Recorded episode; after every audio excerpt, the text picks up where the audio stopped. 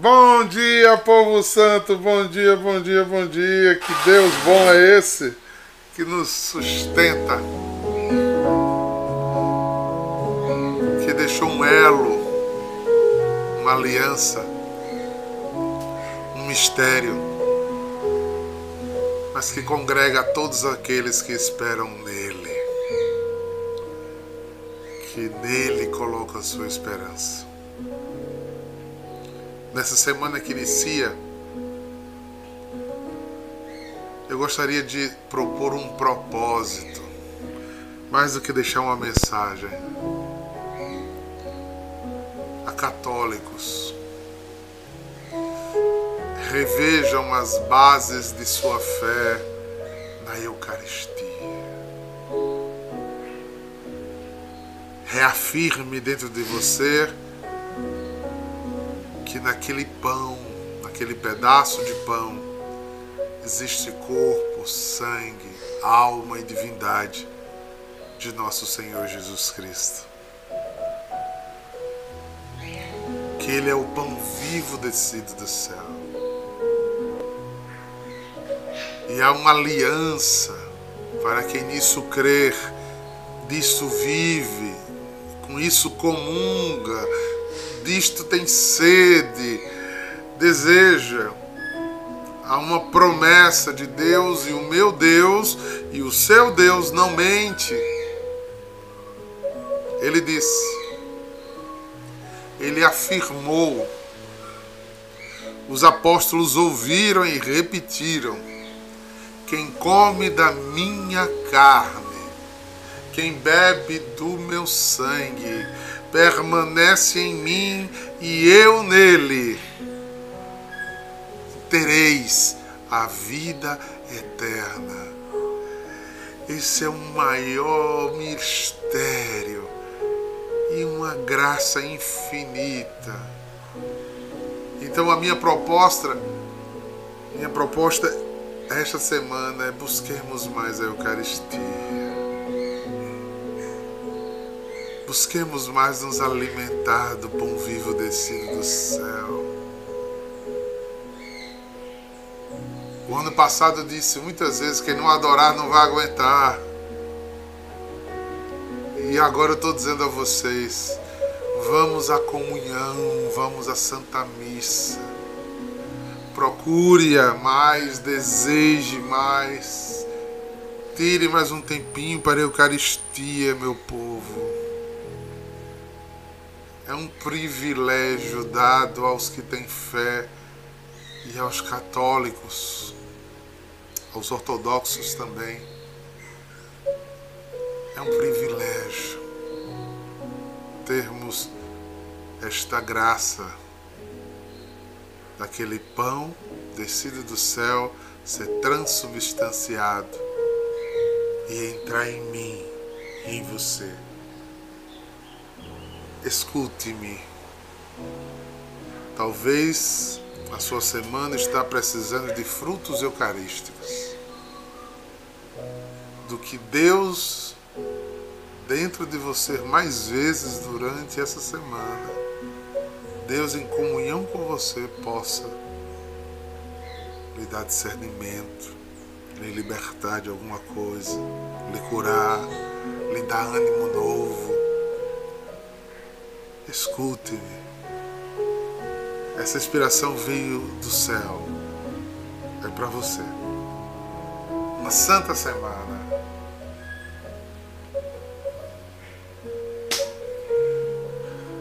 Povo santo, e aí, bem dispostos para estudar a palavra?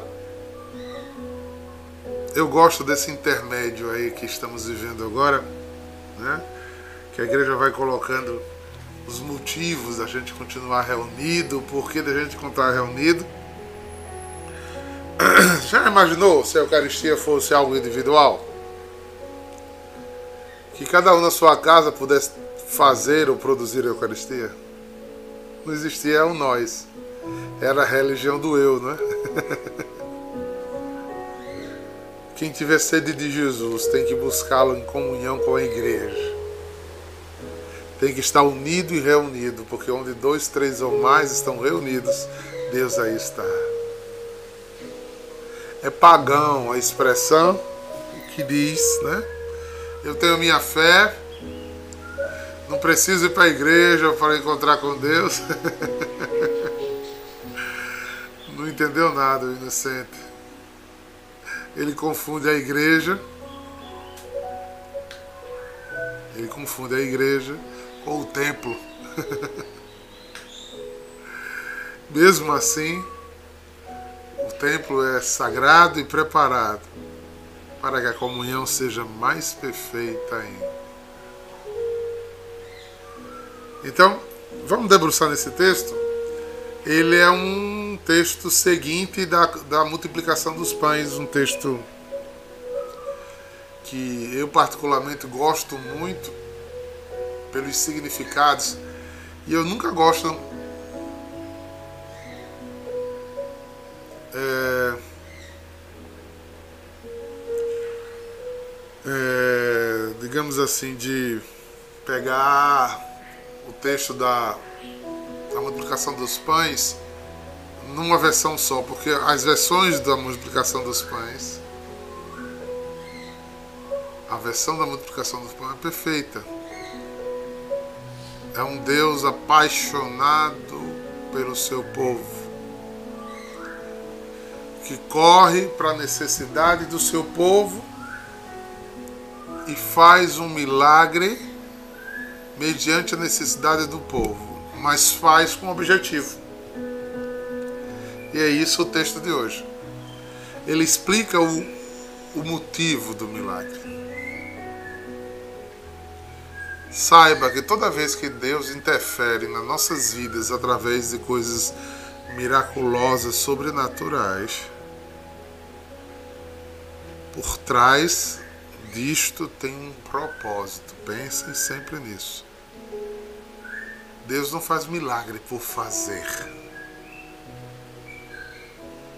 Todos os milagres são sinais de algo muito maior para que a gente não fique na materialidade dos sinais, do milagre, e perca o sinal que Deus quis fazer. Ah, Diácono, estou lhe entendendo. Outra pessoa pode dizer, não, não estou lhe entendendo. Ele, ele mesmo explicou isso quando foi fazer a, a ressurreição, né, o ressuscitar, o reavivamento de Lázaro. A oração que ele faz antes de mandar Lázaro levantar do túmulo é: Pai, renda-te graças porque me ouve. Mas não estou fazendo isso para que eles saibam que tu me enviaste. Lázaro sai para fora. Então ele tinha um propósito deles entenderem que em uma cura tão extraordinária como é aquela, de tirar um morto de quatro dias de um túmulo e fazê-lo voltar à vida, eles entendessem que ele era o Hamashi, que ele era o Messias, que ele tinha vindo do Pai. Então, sempre o milagre de Jesus tem um objetivo catequético. Há dois mil anos atrás e hoje em dia. A mesma coisa. Então, vamos para o texto? O texto de hoje está em João 6, do 22 ao 29. Depois que Jesus saíra, os cinco mil homens e seus discípulos o viram andando sobre o mar. João fala muito discretamente do caminhar sobre as águas. No dia seguinte, a multidão que tinha ficado do outro lado do mar constatou que havia um só barco que Jesus não tinha subido para lá com os discípulos, mas que ele tinha partido sozinho. Entretanto, tinha chegado do outros barcos de Tiberíades, perto do lugar onde tinham comido pão depois que o Senhor deu graça. Quando a multidão viu que Jesus não estava ali, nem seus discípulos subiram às barcas e foram à procura de Jesus. Em Cafarnaum, quando o encontraram do outro lado do mar, Perguntaram-lhe, Rabi, como chegastes aqui? Jesus respondeu, Em verdade, em verdade eu vos digo, estás me procurando, não porque vistes sinais, mas porque comestes o pão e ficastes saciados.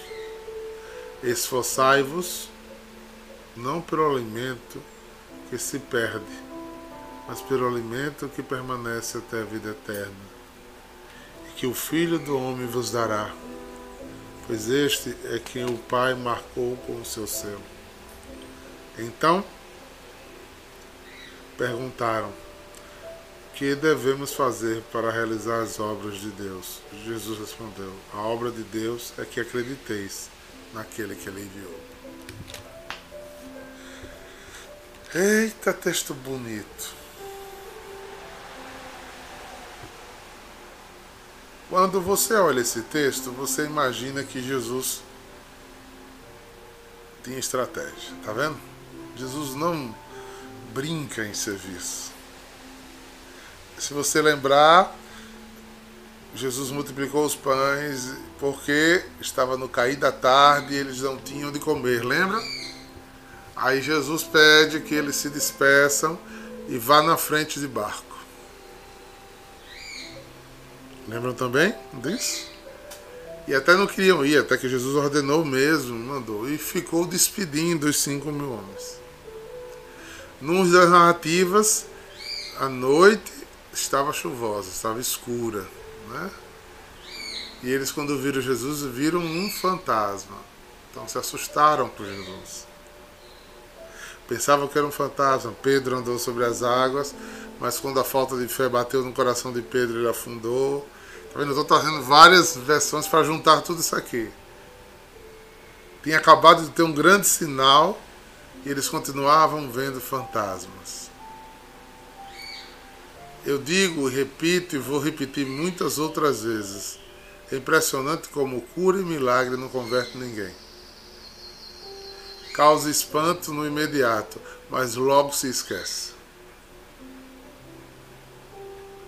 Os propósitos de crer precisam ser outros e mais profundos.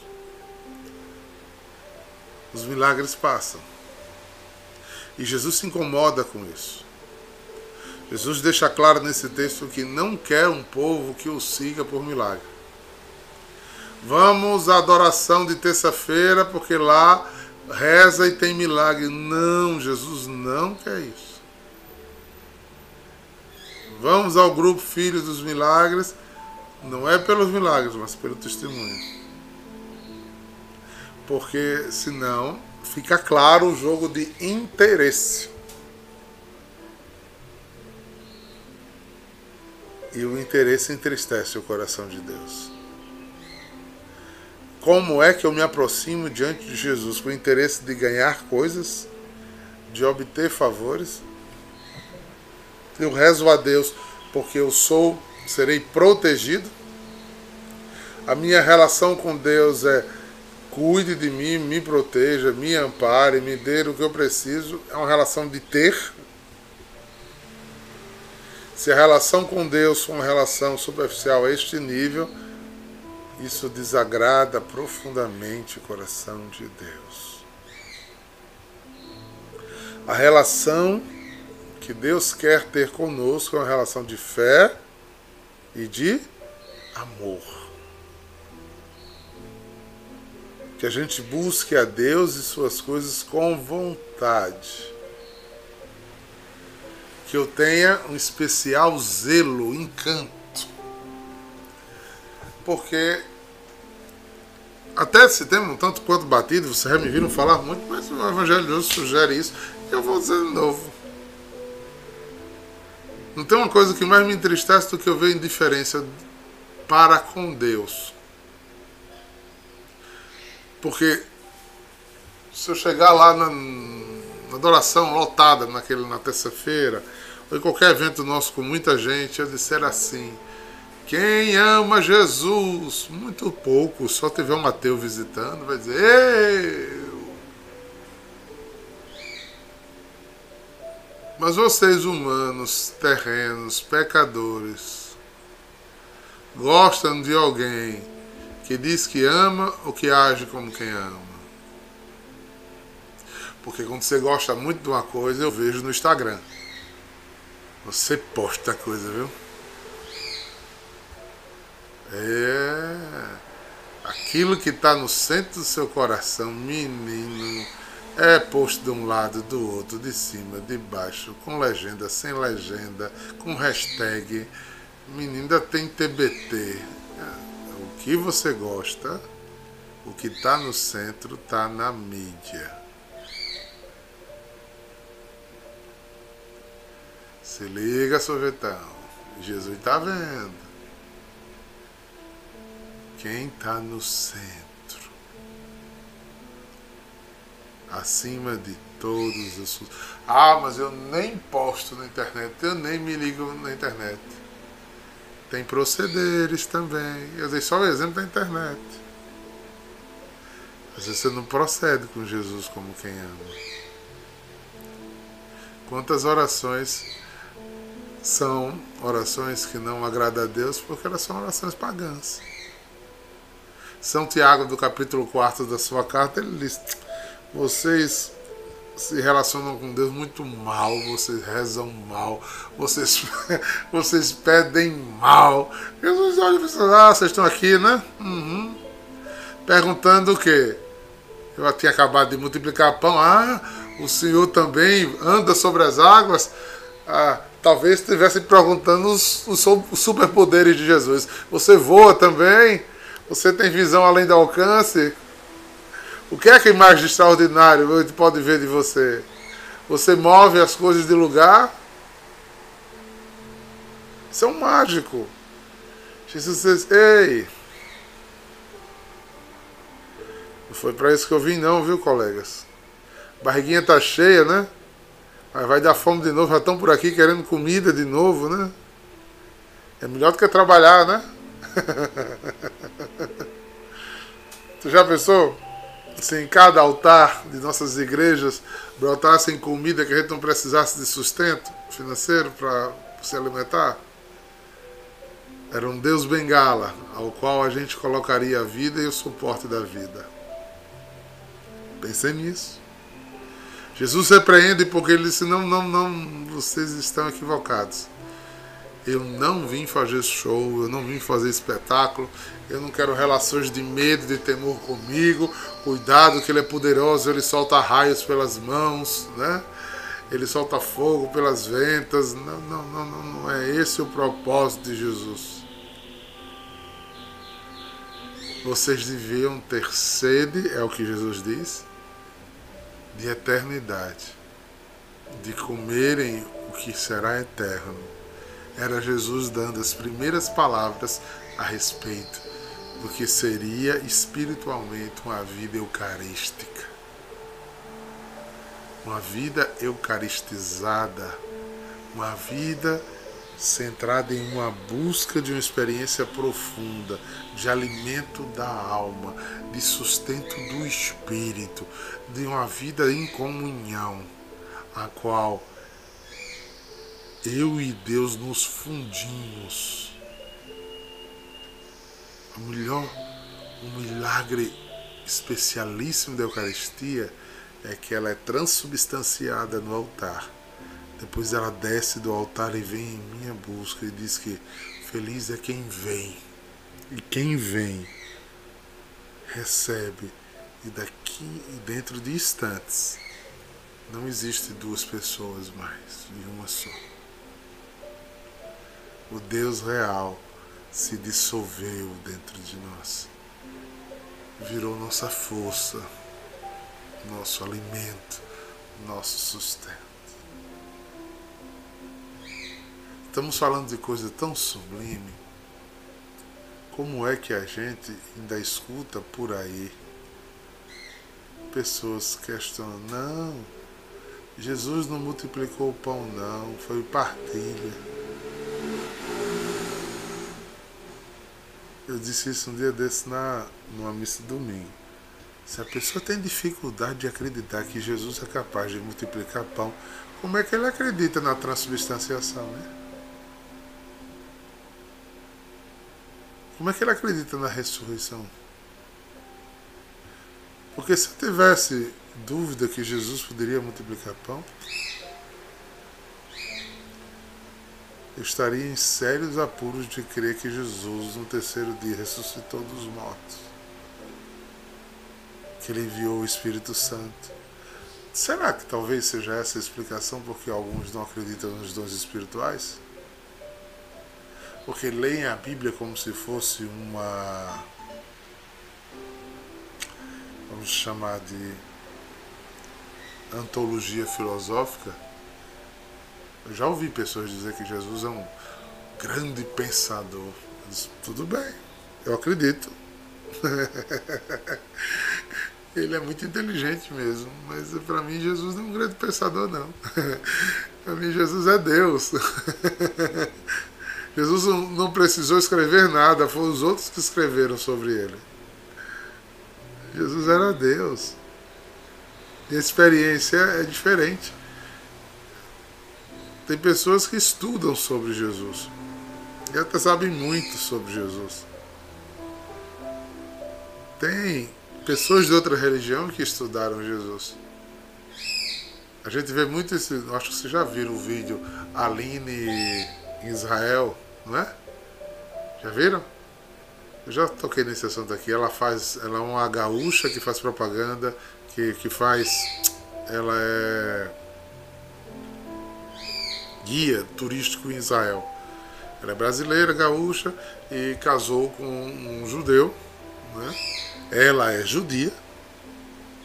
Você vê ela falando de Jesus maravilhosamente bem, conhece tudo, cita a Bíblia, mas ela não acredita em Jesus. Vocês estão entendendo por que eu estou tocando nesse assunto? Não basta estudar sobre Jesus. Entenda. O que estamos fazendo aqui não deixa de ser um estudo sobre Jesus. Não é? Mas isso aqui não basta não, gente. Senão a gente vai ficar procurando pão material. A gente vai ficar procurando coisas da terra. Já muitas vezes, Deus, sou professor há muitos anos de teologia e estive anos em paróquia. Quantas vezes eu vi pessoas se questionarem, por exemplo, Jesus, é, é, diácono, o que é que Jesus fez durante 30 anos, que não está escrito na Bíblia? E o que é que aconteceu quando ele foi morar no Egito? Qual foi o caminho que eles vieram e voltaram? São José trabalhava com o quê? Como é que ele estava em Cafarnaum, de repente estava em Jerusalém? E eu vou ter que dizer a esses irmãos, meus queridos, o Evangelho de Nosso Senhor Jesus Cristo não é um livro de relatos jornalísticos sobre a vida de Jesus.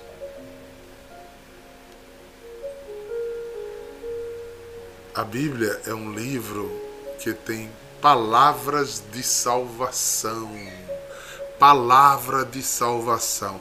Então, algumas cenas da vida desse homem foram pensadas para nós, para nossa salvação. João disse, muitas outras coisas eu podia escrever, mas isso aqui é suficiente para a vossa salvação. Então pare de querer procurar. Um dia desse uma pessoa me procurou, me perguntou assim, Jesus sorriu. Tu acredita que eu ouvi essa pergunta? Não, Jesus era mal-humorado. O amor, o próprio amor era mal-humorado. Cara feia, horrorosa. Quando eu respondi, eu respondi desse jeito. Aí a pessoa disse: Pois é, então me mostra na Bíblia que Jesus sorriu. Olha, gente, não me acho grosseiro, não, sabe? Só foi por causa do atrevimento dele. Ele disse: Jesus fez xixi. Aí ele ficou olhando assim pra minha cara. Não sei. Disse, me mostra. Mas se ele era homem, ele fez xixi. Disse, me mostra na Bíblia. Ora que criatura. Que coisa boba. Quer dizer que a Bíblia diz, Jesus dormiu, Jesus fez xixi, Jesus sorriu, Jesus levantou o braço. A palavra de Deus não é para isso, gente. Tem coisas que as pessoas ficam buscando para querer não acreditar, para não querer ter uma experiência de fé. Vou dizer outra, essa, essa é muito. Acho que vocês já foram questionados sobre isso. Adão e Eva existiu, descobriu a roda. Oh, meu Deus. Porque eu não entendo. Se Adão e Eva existiu, como foi que eles tiveram filhos e os filhos casaram com quem? Se só tinham dois casais e os filhos. Ai, meu Senhor. Irmãos, irmãs, ou escolhe mágica e humanidade, ou escolhe fé. Fé é crer naquilo que não se vê. Os relatos bíblicos, eles são inspiradores. Eles são um caminho de conversão. Os textos do Gênesis, como eu citei agora, são textos compostos que relata, que pinçam uma história inicial para que a gente entenda o segmento da salvação de Deus. Quando Deus criou os primeiros, o nome é Adão e Eva. Mas Deus não criou só os primeiros. É lógico que Ele criou outros. Então existia outros povos. Oh Senhor, ficamos pequenos.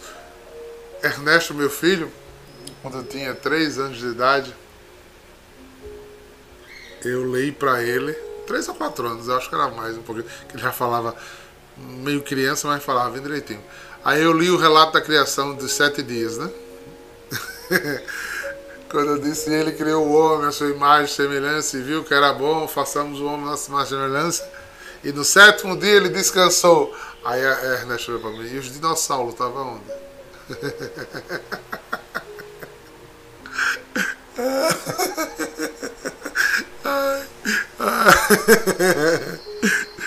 Eu disse, meu filho estava exatamente dentro desses sete dias, que significa dizer o tempo, criação infinito de Deus.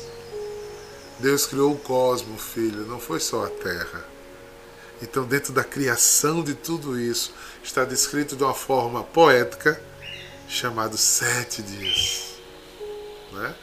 O sete na Bíblia é o infinito Criador de Deus. Ah. é, irmãos. É por isso que Jesus talvez decepcionado com os mestres da lei, com os fariseus, que já tinham estudado tanto a Torá, estudado tantos livros sapeciais, estudado tanto os livros, os salmos, eles, é, eu te louvo, ó Deus, porque escondeste isso dos sábios e entendidos. Aí a tradução literal do, é, do aramaico é e revelaste isso àqueles que têm alma simples. E a palavra simples em aramaico é a mesma palavra de puro, que ele lá no na Bem-aventurança, ele diz: Os puros verão a Deus. Ou seja, quanto mais a gente ficar enchendo a cabeça de caramiola e não tem esse pensamento puro, a gente vai perder os mistérios, gente. Muitos de nós não ver sinais e milagres espirituais porque se perde questionando que não precisaria ser questionado. Não estou falando de vocês, não, estou falando de mim. Eu passei anos. Eu que me converti na renovação, caí no mundo da ciência e por muito tempo deixei de ver o mundo espiritual, senti-lo, ser conduzido por ele, tocar nas coisas sensíveis de Deus ficar impactado com a intervenção de Deus aos que são simples. E aqui a simplicidade que Jesus está falando não é humildade. É essa fé pura, é crer por crer. Estar em Deus. Dizer, Senhor, como Nossa Senhora, eu não compreendo. Eu não compreendo como vai se dar, mas eu sei que você pode tudo. Se eu começo a botar na minha cabeça, se Deus pode tudo, eu não preciso entender como é que Ele faz. Eu preciso acreditar que Ele pode. Você disse, eu já multipliquei pão, vocês já comeram. Agora vocês querem mais pão? Não, eu quero que vocês vão além. Que vocês comam agora coisas que lhe eternizem, que vocês vivam experiências, que toquem o céu aqui na terra, que vocês andem como eleitos, que vocês militem de uma forma especial, que vocês tenham sustento espiritual.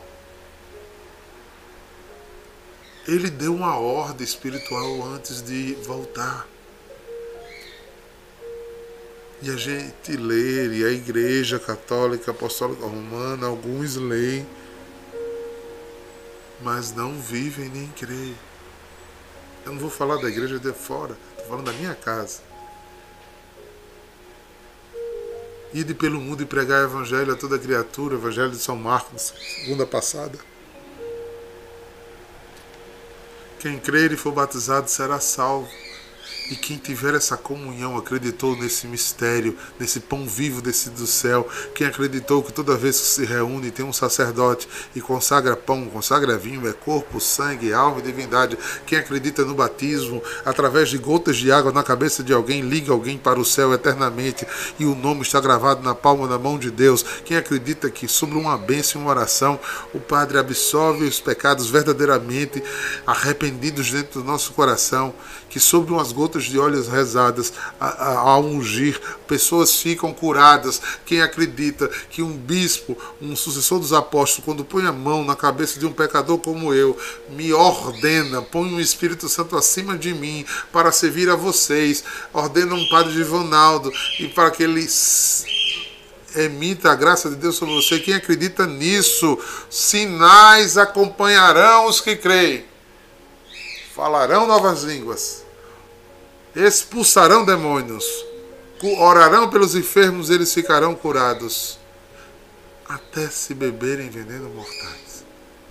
Não lhe fará mal algum exercício do ministério. Aonde foi que a gente se perdeu? Estamos correndo atrás de pão mesmo de padaria? Estamos olhando um pão consagrado como se fosse pão? Ou como a gente já viu várias vezes, às vezes na internet botam mensagens para a gente subliminar. Vocês estão adorando o Deus Sol, olhando para o ostensório. Não, querido. No ostensório, sem ostensório ali dentro tem corpo, sangue, alma e divindade. Se você não quer, paciência. Eucaristia é para quem crer. Os mistérios de Cristo é para quem crer. Eu posso usar do, da antologia filosófica de Jesus para ser um partidário, um revolucionário, um justiceiro, porque na fala de Jesus tem muita justiça, tem muita ética, tem muita retidão, tem muita verdade. Concordo. Sejam felizes. Abra o partido de Jesus. Eu decidi crer. Eu decidi andar no time dos bobos. Eu decidi andar no time daqueles que querem tocar o céu. Que querem chuva de graça. Que querem pecado redimido. Que quer vida transformada de dentro para fora. Que quer um povo. Veja, veja, João pregou duramente e fez poucos milagres, ou nem fez, a gente nem sabe. João Batista. O que foi que ele fez? Com os discípulos dele, disse: Vai lá, vai lá. Vai lá falar com Jesus e pergunta a ele o que é está acontecendo.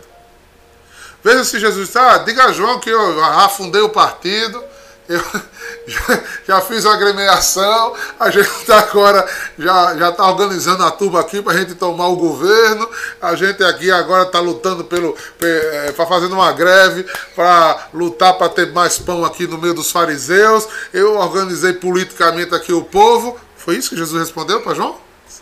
Ah, João, você precisa ver. João, João já estava preso, né? Os cegos voltam à visão, os surdos escutam, os paralíticos andam, e aqueles de bom coração que aceitam ter suas vidas renovadas e lavadas, porque o fogo do céu está sendo derramado. Ah, pelo amor de Deus, pelo amor de Deus, gente.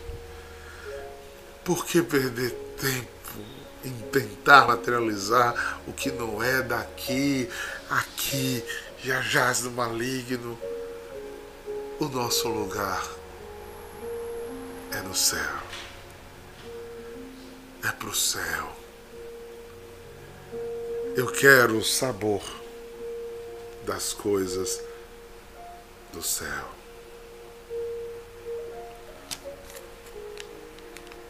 E você quer?